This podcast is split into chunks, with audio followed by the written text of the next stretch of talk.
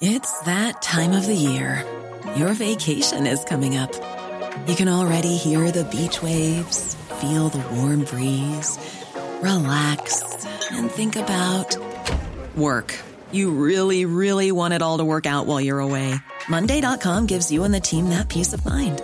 When all work is on one platform and everyone's in sync, things just flow wherever you are. Tap the banner to go to Monday.com.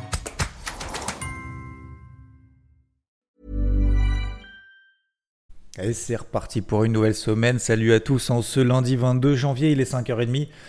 J'espère que vous êtes en forme, vous avez passé un excellent week-end reposant, énergisant, productif. Euh, je vous parlerai un peu de tout ça. On parlera bien évidemment dans un premier temps des marchés et puis euh, de différentes choses. Alors, première chose, euh, concernant les marchés, vous l'avez vu dans le débrief hebdo, merci encore une fois de votre accueil et de votre soutien pour que ce rendez-vous, qui dure depuis maintenant quand même quelques années, euh, perdure et dure encore.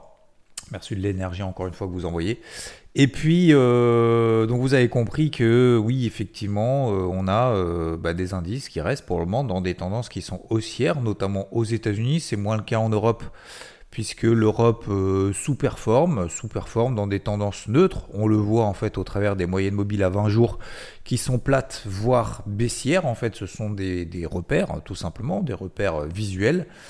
ces moyennes mobiles à 20 jours qui nous permettent de déterminer, notamment, alors il n'y a pas que ça, mais ça nous permet notamment de déterminer des tendances qui sont soit neutres, soit haussières, en fonction de si elles sont haussières ou baissières et si les cours évoluent au-dessus ou en dessous, ou au contraire autour.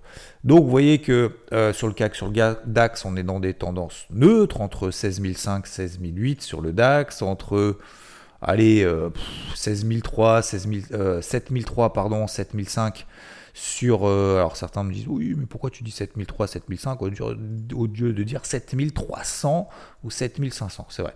7300 ou 7500 sur le CAC, on est plutôt dans une tendance neutre, donc dans cette neutralité... Bon, bah, on a le choix. Hein. On essaye d'acheter proche des bornes basses, on essaye de vendre proche des bornes hautes sur des signaux que nous donne le marché, puisque parfois, bah, le marché peut nous donner des signaux contraires, voire ne pas nous donner de signaux euh, du tout, voire s'extraire justement de ces ranges à un moment donné. C'est-à-dire qu'ils ne vont pas rester toute leur life dans des ranges daily. On est bien d'accord. Bah, c'est ce qu'on a vu notamment aux États-Unis, notamment le SP500, le fameux SP500, donc pendant un mois qui était dans un range entre 4800 points et 4700 points. 4800, 4700, 4800, 4700, 4800 et vendredi soir on en est sorti par le haut au-delà des 4800 points. Donc là on est effectivement repassé dans des dynamiques qui sont haussières en daily euh, avec des moyennes mobiles à 20 jours qui étaient donc plates, qui s'aplatissaient en tout cas, même d'ailleurs pour l'indice Dow Jones qui est beaucoup plus plate que le SP500 ou encore euh, que le Nasdaq, qui lui est beaucoup plus fort que ses deux copains. Euh, et vous avez par exemple sur le Russell 2000, donc l'indice des petites capitalisations aux États-Unis, des euh, moyennes, une moyenne mobile, en l'occurrence sur le Russell 2000, à 20 jours, qui est plate, voire qui est baissière. On s'est même approché de la moyenne mobile à 50 jours, qui était donc mon TP1, mon premier objectif de stratégie de vente que j'opérais proche de la borne haute du gros range qu'on a depuis maintenant euh, ça fait combien d'années qu'on est dans ce range? Entre 1600 points en bas, allez, 1650 points en bas et 2000 points en haut, depuis août 2022. Euh, donc j'avais payé en bas d'ailleurs fin, fin octobre, euh, je vends en haut fin décembre et du coup ça nous donne un premier objectif qui a été atteint. Alors maintenant qu'est-ce qui va se passer? Alors cette semaine ça va bouger. Cette semaine ça va bouger. Pourquoi je peux vous dire ça? Parce que cette semaine, la semaine dernière, il n'y avait pas beaucoup de chiffres macroéconomiques. Cette semaine, il y en aura quand même pas mal. Euh, alors, on commencera tranquillement avec euh, ce qu'on appelle les PMI, indices, euh, indicateurs réalisés auprès des directeurs d'achat. ces indicateurs-là nous montrent si ils sont plutôt confiants ou pas confiants, selon le secteur, selon le secteur des services, selon les secteurs manufacturiers dans différentes zones géographiques. Ce sera mercredi. Ensuite, jeudi, c'est là qu'on va attaquer un peu les choses sérieuses. On aura donc la première estimation du PIB aux États-Unis à 14h30 et 14h45, la conférence de presse de Christine Lagarde où il y a quand même pas mal d'éléments qui sont attendus. Alors il y aura les taux de la BCE à 14h15 jeudi, mais ces taux de la BCE resteront à 4,5% et elle ne va pas commencer à les baisser euh, tout de suite. Concernant, mais par contre, ce qui va être important, c'est la ligne directrice. Est-ce qu'elle a une ligne directrice? Est-ce qu'ils ont discuté à une baisse des taux? Si oui, pour quand? À peu près, etc., etc. Visiblement, elle a commencé à préparer le terrain pour dire la première baisse des taux aura peut-être lieu cet été, si bien évidemment les données le permettent, data dépendante, blablabla, bla, bla, bla, comme la musique vous connaissez à peu près. Et puis vendredi, surtout, on aura l'indice PCE, l'indice d'inflation aux États-Unis, 14h30 vendredi. Donc déjà ça, en point de vue économique, ça bougera pas mal. Et puis, vous savez qu'on est dans la saison des publications de résultats. Et eh ben cette semaine, on aura quand même pas mal de choses. On aura du Verizon, on aura du 3M, on aura du Johnson Johnson, Texas Instruments, Intuitive, Surgical, Netflix, AT&T, ASML, Tesla, IBM, American Airlines, Intel, Visa. American Express et j'en passe. Donc vous voyez qu'il y aura quand même du lourd. Là, on commence toujours à peu près par, enfin c'est même pas à peu près, on commence toujours euh, par euh, les bancaires, d'accord, les publications des, banques. Après on a les technos euh, au fur et à mesure. Et on aura pas mal aussi de secteurs industriels. Donc cette semaine, ça va bouger. Est-ce que les entreprises sont confiantes, pas confiantes, etc., etc. Donc cette semaine, ça va bouger. Revenons à nos moutons à nos marchés. Donc, les indices européens sont beaucoup plus faibles qu'aux États-Unis. Les indices américains, comme je vous l'ai dit, euh, euh, j'allais dire euh, dimanche, je vous l'ai dit dimanche, je vous l'ai dit également vendredi matin ici, je vous l'ai dit bien évidemment sur IVTO également vendredi matin. donc, j'avais plus de positions à la vente. les seules positions à la vente qui m'ont resté, alors après avoir travaillé pendant un mois le CAC, après avoir travaillé pendant plusieurs jours, semaines euh, enfin plusieurs semaines même, le, quasiment un mois le SP500, après avoir travaillé également le Russell 2000, après avoir travaillé depuis un mois l'euro-dollar, euh, etc. Donc ça fait pas mal d'actifs. En même temps, c'est pas non plus, euh, c'est pas non plus exceptionnel. Hein. Vous savez, quand vous avez voilà cette vision un peu à 360, ça nous permet d'éviter justement de faire de l'overtrading sur un actif en particulier. Ça, c'est le premier avantage. Euh, deuxième, ça nous permet de voir justement si les planètes, ce que j'appelle, sont un peu alignées. Euh, bah aujourd'hui, euh, oui, alors les planètes sont plus ou moins alignées. Alors elles étaient alignées justement quand je travaillais à la vente, aujourd'hui c'est plus le cas. Donc ça, il faut avoir aussi l'objectivité de, de, le remarquer, parce que pourquoi les planètes ne sont pas alignées? Bah Parce que vous avez des indices donc haussiers effectivement aux États-Unis qui sont passés au-delà de leur niveau de résistance, pas de souci. C'est pas le cas pour le CAC et le DAX qui, franchement, avec les bougies de vendredi, elles sont pas non plus faux folles. Euh, le Russell 2000 qui est plutôt sous pression baissière. L'indice Hang Seng en Chine qui a perdu encore 2% cette nuit, qui est sur ses plus bas depuis. Euh, là, là, il va, là, il va péter ses plus bas. Euh, attendez que je dise pas une bêtise. Non, quand même pas. J'allais dire c'est plus bas historique. J'allais dire une grosse bêtise. là, il va, il va peut-être péter. en tout cas, là, il est proche de ses plus bas de, de 2022. S'il passe sous les 14 euh, 000, euh, allez, on va dire à la louche 14 500 points. Là, il est sur des plus bas depuis 2009, depuis la crise des subprimes. Euh, c'est assez incroyable ce qui se passe là-bas. Donc voilà, donc très forte pression baissière. À l'inverse du Nikkei, très forte pression haussière, ça je vous l'avais dit également.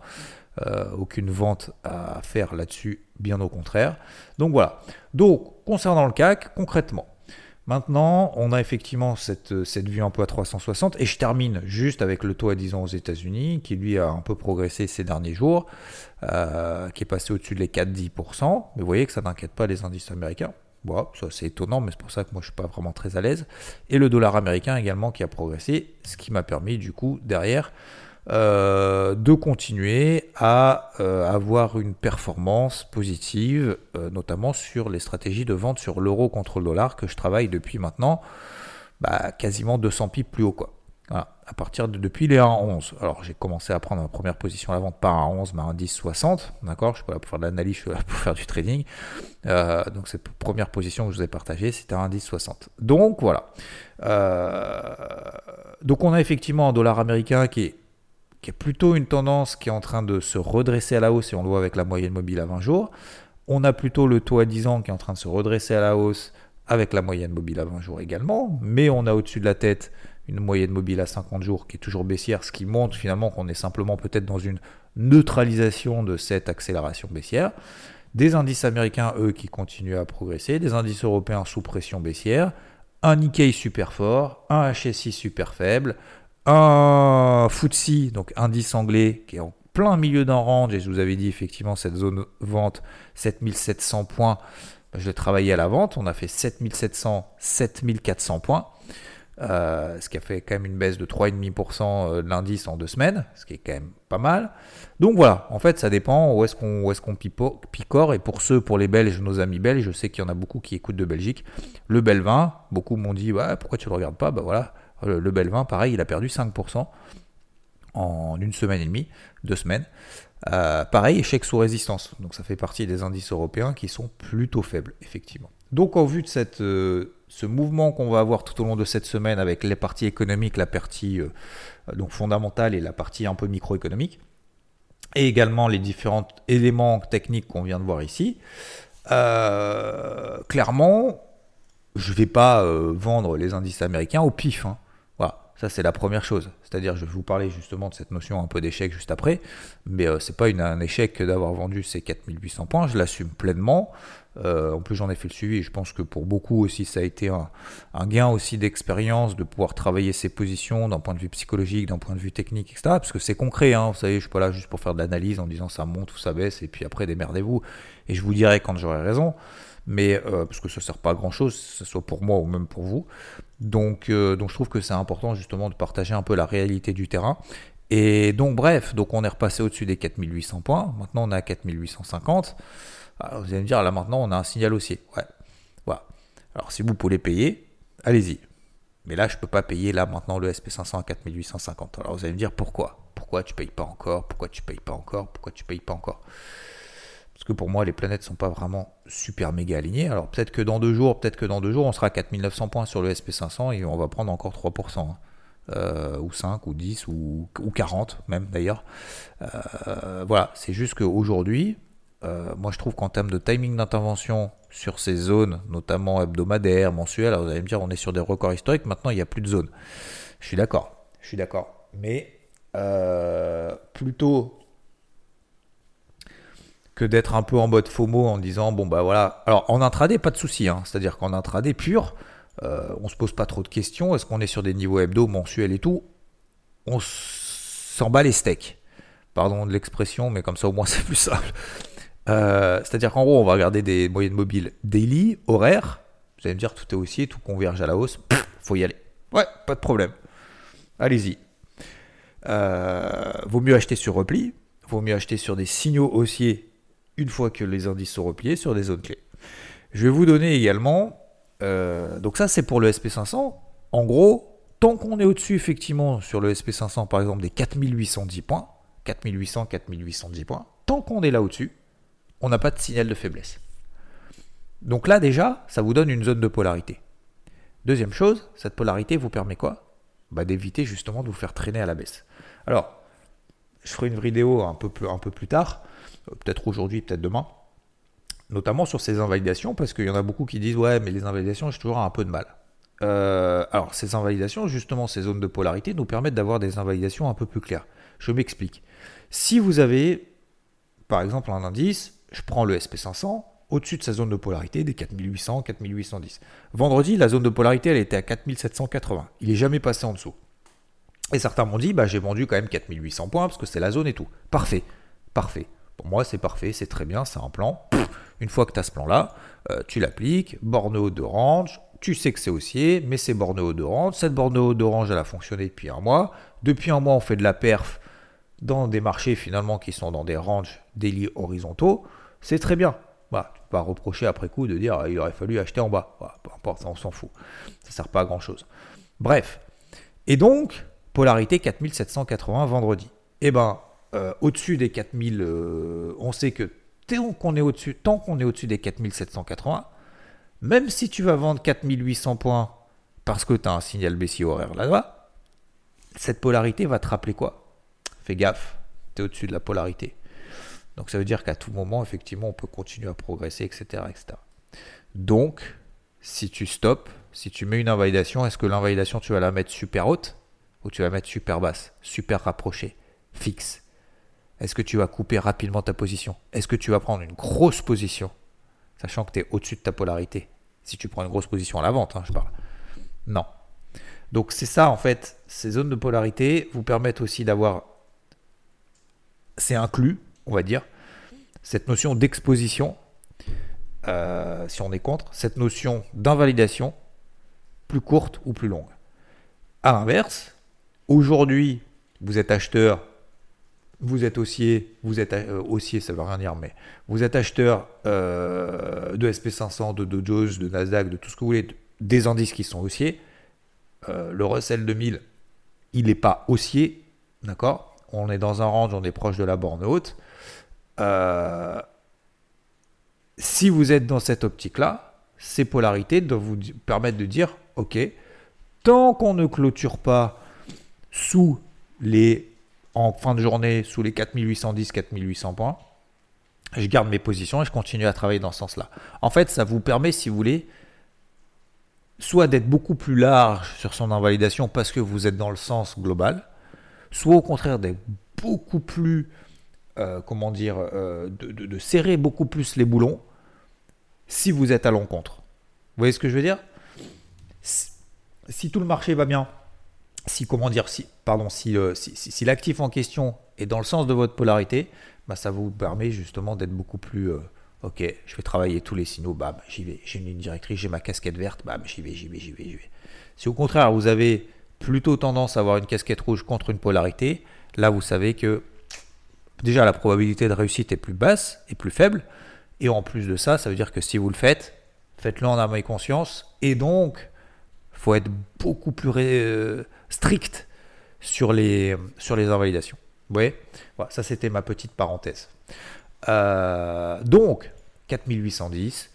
Euh, qu'est-ce qu'on a sur le Dow Jones? 37 600, 37, allez, ouais, 37 Tant qu'on passe pas sous les 37 700 sur le, sur le Dow Jones, pour le moment, on est, reste dans cette dynamique. Alors, le Nasdaq, lui, c'est 17 100. Hein. Là, on a 17 400, c'est-à-dire qu'en gros, le Nasdaq, euh, va falloir déjà qu'il commence à perdre 1,5%. C'est le, le, début d'un truc. Et à partir de là, on pourra commencer éventuellement à se poser la question, il se passe quelque chose. Quoi. Mais là, c'est une fusée. C'est un avion de chasse. Euh, donc voilà. Et puis donc concernant les indices européens, en l'occurrence le CAC. Euh, alors sur le CAC, donc je vous rappelle que j'avais plus de positions. Hein. je prenais des positions à la vente sur 7500 points. 7300 points, c'était mon TP2. On a fait les 7300 points à 10 points près. D'accord? Euh, On n'est pas allé beaucoup plus bas. Et eh ben on est remonté à 7450. On a clôturé un peu en dessous des 7400, mais là on devrait ouvrir euh, probablement au-dessus des, 7000, euh, des 7400 aujourd'hui. Ben, je le rendrai un peu plus haut, autour des 7500, 7600 points, si on y va bien évidemment. En fonction en fait de tout ça, ça va me permettre de reprendre une stratégie en fait globale euh, directionnelle, positive ou négative d'ailleurs, peu importe. Alors, la difficulté que j'ai aujourd'hui, bien évidemment, le fait de ne pas avoir privilégié les achats sur les indices américains, c'est euh, de dire tiens, faut que je prenne le train en marche, faut que je paye maintenant. Ah, j'ai toujours, euh, j'ai toujours ce spectre un peu de, taux à 10 ans aux États-Unis. Encore une fois, peut-être que je me trompe complètement. c'est possible, encore une fois, moi je suis là pour me tromper, pour échouer ou, ou pas. Mais je suis pas là pour faire des leçons d'ailleurs à qui que ce soit. Et c'est pour ça que moi je vous dis, je l'ai toujours dit et je le dirai encore, tu vois, quelqu'un qui a un avis opposé, qui me donne des arguments en toute bienveillance et de manière assez constructive, moi j'ai absolument aucun problème avec ça, bien au contraire, bien au contraire. Et je, vous ai dit, hein, je vous dis, ouais, si vous voulez payer, vous avez moi raison. Moi, je suis juste pas à l'aise, c'est tout. Mais bah, allez-y, faites-le. Il y en a qui m'ont envoyé des messages en disant ouais, effectivement, bah, j'ai payé, charbonné et tout, euh, euh, super. On est, euh, on a de la convergence, les convergences haussières. J'étais au-dessus de mes polarités, j'ai charbonné comme un boule et maintenant j'en j'en récolte les fruits. Bah, c'est très bien, c'est très bien. Moi, j'ai juste du mal là aujourd'hui à le faire, à payer. Là maintenant, le Nasdaq, voilà, on vient de prendre 4% c'est pas parce qu'on et encore une fois c'est quelqu'un qui m'a justement ressorti ça en disant c'est pas parce que ça a beaucoup monté qu'il y a plus de chances que ça baisse. Je suis le premier à vous le dire. Hein. C'est pas parce qu'il y a plus de c'est pas parce que ça a beaucoup monté qu'il y a plus de chances que ça baisse. C'est même l'inverse. Donc euh, je suis premier à dire. Moi je trouve qu'effectivement il y a quand même c'est pas une pression, c'est ouais petite petite montée peut-être sur anticipation des taux et peut-être même d'ailleurs que les taux vont baisser moins vite que ce qu'on attendait, et ça empêchera peut-être même pas d'ailleurs les indices de continuer à monter. Hein. Ça, euh, ça aussi, il faut pas l'oublier. Donc voilà, moi je ne suis pas à l'aise de payer là. les indices US, les actions US, là maintenant tout de suite. C'est peut-être une erreur. Peut-être que je m'en voudrais dans, dans, un mois, six mois, un an, dix ans. Me dire, j'aurais dû payer 4800, t'as vu, on est à 6000 sur le SP500. C'est possible, hein? C'est possible. Moi, je préférerais attendre plutôt des replis. J'ai pas envie de rentrer en mode FOMO, c'est tout. Donc concernant le cas Keldax, ça sera plutôt vente sur rebond, ok, dans des zones clés bien évidemment, on a le temps. Euh, l'or ne fait rien. Euh, l'euro dollar toujours sous pression plutôt baissière. Donc là aussi j'ai encore quelques positions que j'ai pour viser les 1,0820 qui sera mon premier, euh, deuxième TP1 j'ai envie de dire. Mon deuxième TP1. Bref, euh, donc là toujours plutôt une pression petite baissière. Voilà globalement pour, euh, pour ma stratégie. Concernant les cryptos, bon bah tout va bien, mais on voit qu'il n'y a toujours pas de, reprise haussière, de relais haussier. Le Bitcoin il tient, mais il relance pas. On fait quelques mèches, mais derrière ça repart pas. les breakout daily haussiers, il y en a finalement pas beaucoup. En tout cas sur Total, Total 3, il y en a pas. Sur Bitcoin non plus. Sur l'Ether non plus. Euh, il y a Link qui tient encore très très bien. Donc ça, ça montre justement un peu sa force. Donc ce que j'ai fait, moi, pour ce, week-end, euh, j'ai mis des, euh, des, alertes, des alertes au-dessus des plus hauts, pour me dire, tiens, si jamais on a des breakouts aussi et des lits sur les indices, sur les indices américains, sur les cryptos les plus fortes, comme par exemple ING, sur Solana, euh, sur ETC, sur ICP, euh, sur Link et tout. Si on a des breakouts haussiers daily, ça m'intéresse. Et euh, bah, aujourd'hui, on n'a pas des breakouts haussiers daily. Donc on va voir, on va voir si justement ce petit, ce petit dump qu'on a eu, c'était quand là, c'est cette nuit là, à partir de 3h du mat. Euh, encore une fois, c'est petit, euh, c'est rien du tout. Hein. Mais à partir de 2h du mat, on va voir justement si c'est du lard ou du cochon assez rapidement. Voilà. Donc il va falloir que le marché se ressaisisse un petit peu euh, sur les cours actuels en privilégiant toujours, donc en se mettant des alertes au-dessus des breakouts aussi daily, en mettant justement des alertes au-dessus. Et si jamais justement ça sonne, bah, on prend une, deux, trois, d'accord? Ça mange pas de pain. On se met des, niveaux d'invalidation justement sous les mèches qu'on aura eu, qu'on aura faites précédemment, et comme ça, ça nous donne des invalidations claires. Il va falloir que le marché reparte tout de suite, parce que sinon, ça veut dire quoi? Bah, Ça veut dire qu'on enfonce le clou un petit peu plus tous les jours, et donc ça veut dire qu'il ne faut pas rester euh, trop positionné là-dessus. Alors en termes de polarité, on peut utiliser aussi, s'amuser à faire des polarités sur les, sur les, sur les cryptos, hein, comme par exemple sur l'Ether, comme sur le Bitcoin, par exemple, les deux grosses. Euh, ces polarités, en fait, on va utiliser de la même manière ces notions de polarité que sur les, autres actifs. D'accord? On va se servir des moyennes mobiles à 50 périodes, en horaire, en 4 heures et tout. Donc là, par exemple, sur Bitcoin, j'ai une polarité autour des 42 200. Tant qu'on ne repasse pas au-dessus des 42 200, euh, on a toujours une petite pression baissière. ça n'empêche pas d'acheter, mais ça veut dire que il faut attendre des signaux, il faut y aller avec des tailles de position faibles, mettre des, invalidations assez courtes, etc.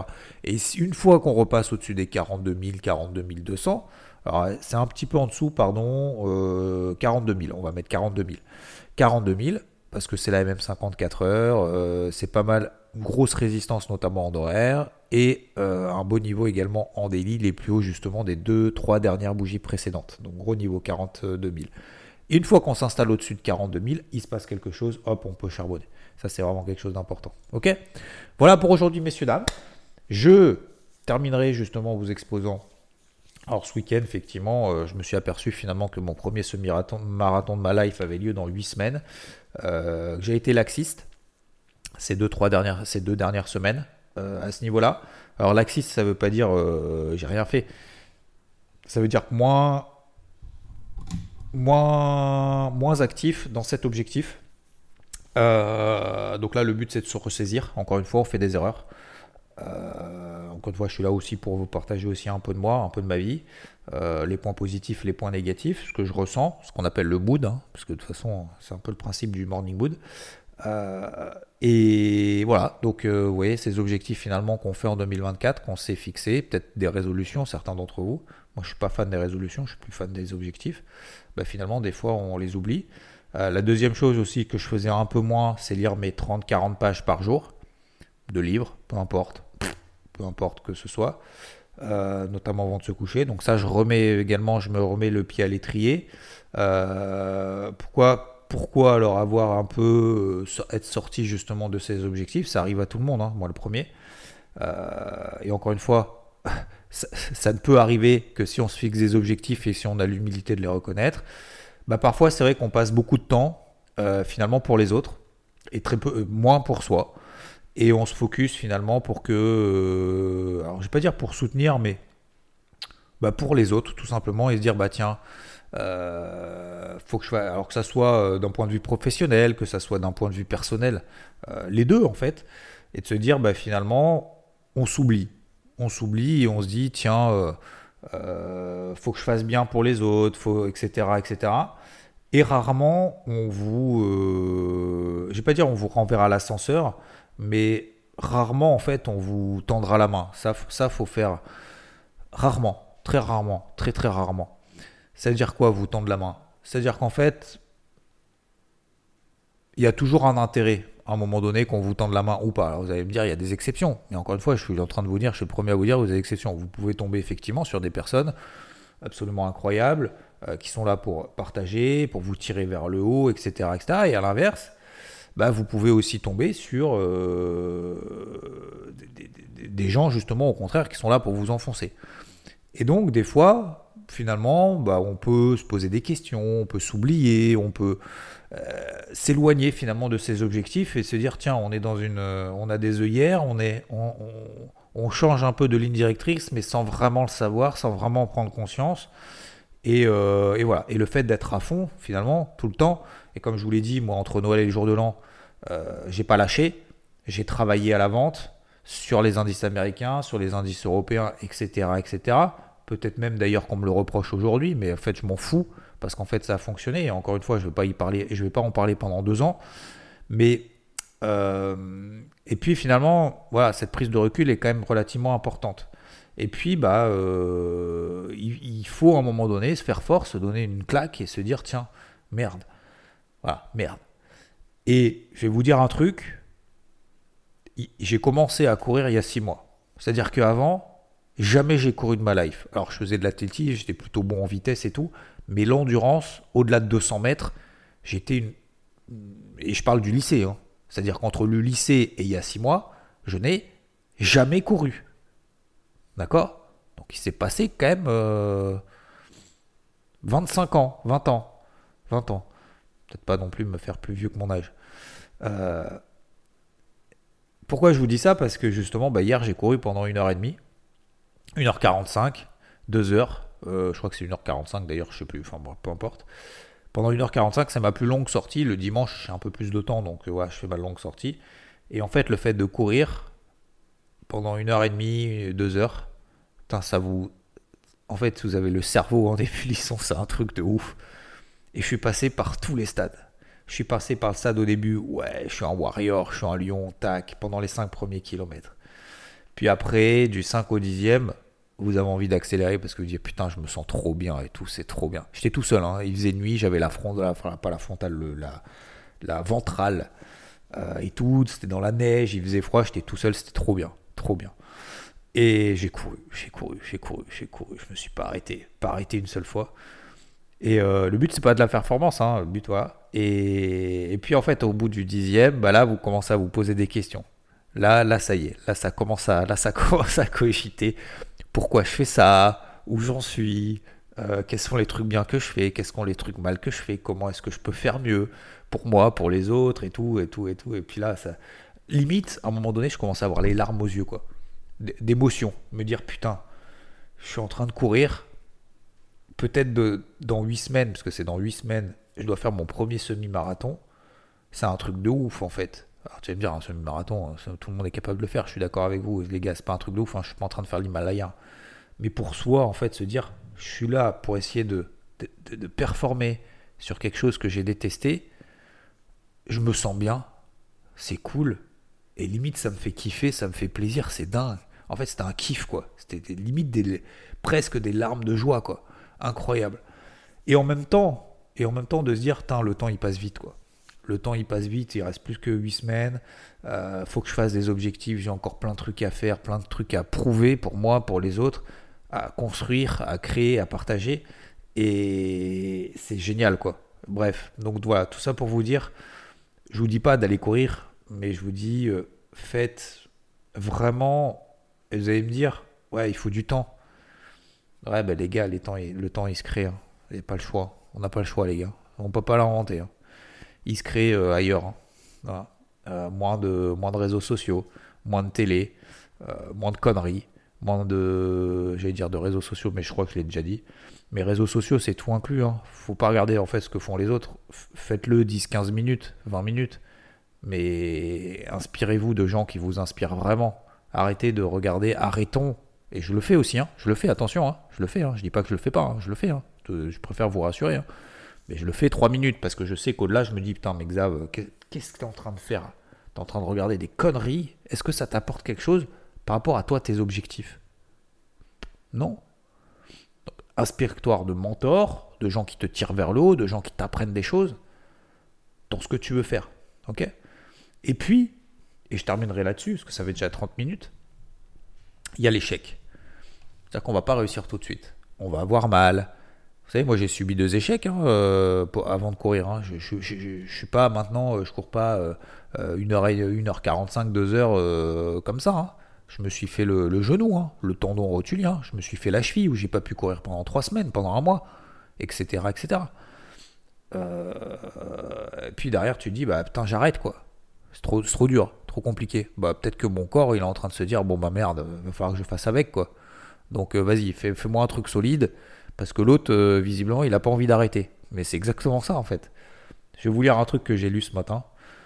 Ce n'est pas le nombre de nos échecs qui détermine notre réussite finale, mais notre capacité à en extraire de la sagesse, puis à passer à autre chose avec une nouvelle énergie. Les erreurs sont neutres. Nous pouvons en faire ce que nous voulons. Selon notre manière de les percevoir, elles nous accableront ou nous guideront vers le succès. Voilà. Je voulais vous finir avec ça, messieurs, dames. Je vous laisse réfléchir. Je vous souhaite une très très belle journée. Je vous envoie énormément de force, énormément d'énergie, énormément de courage énormément de, surtout de force. Ça dépend que nous. Ça dépend que nous euh, de ce que vous mettez en place, comment, euh, avec qui, pourquoi, et en fonction de ça, n'oublie pas, n'oublie pas le. Hein, quand tu es proche d'abandonner, n'oublie pas pourquoi tu as commencé. Bonne journée, bonne semaine à tous. Bisous, ciao. Hey, it's Danny Pellegrino from Everything Iconic. Ready to upgrade your style game without blowing your budget? Check out Quince. They've got all the good stuff shirts and polos, activewear, and fine leather goods, all at 50 to 80% less than other high end brands. And the best part? They're all about safe, ethical, and responsible manufacturing. Get that luxury vibe without the luxury price tag. Hit up quince.com slash upgrade for free shipping and 365 day returns on your next order. That's quince.com slash upgrade.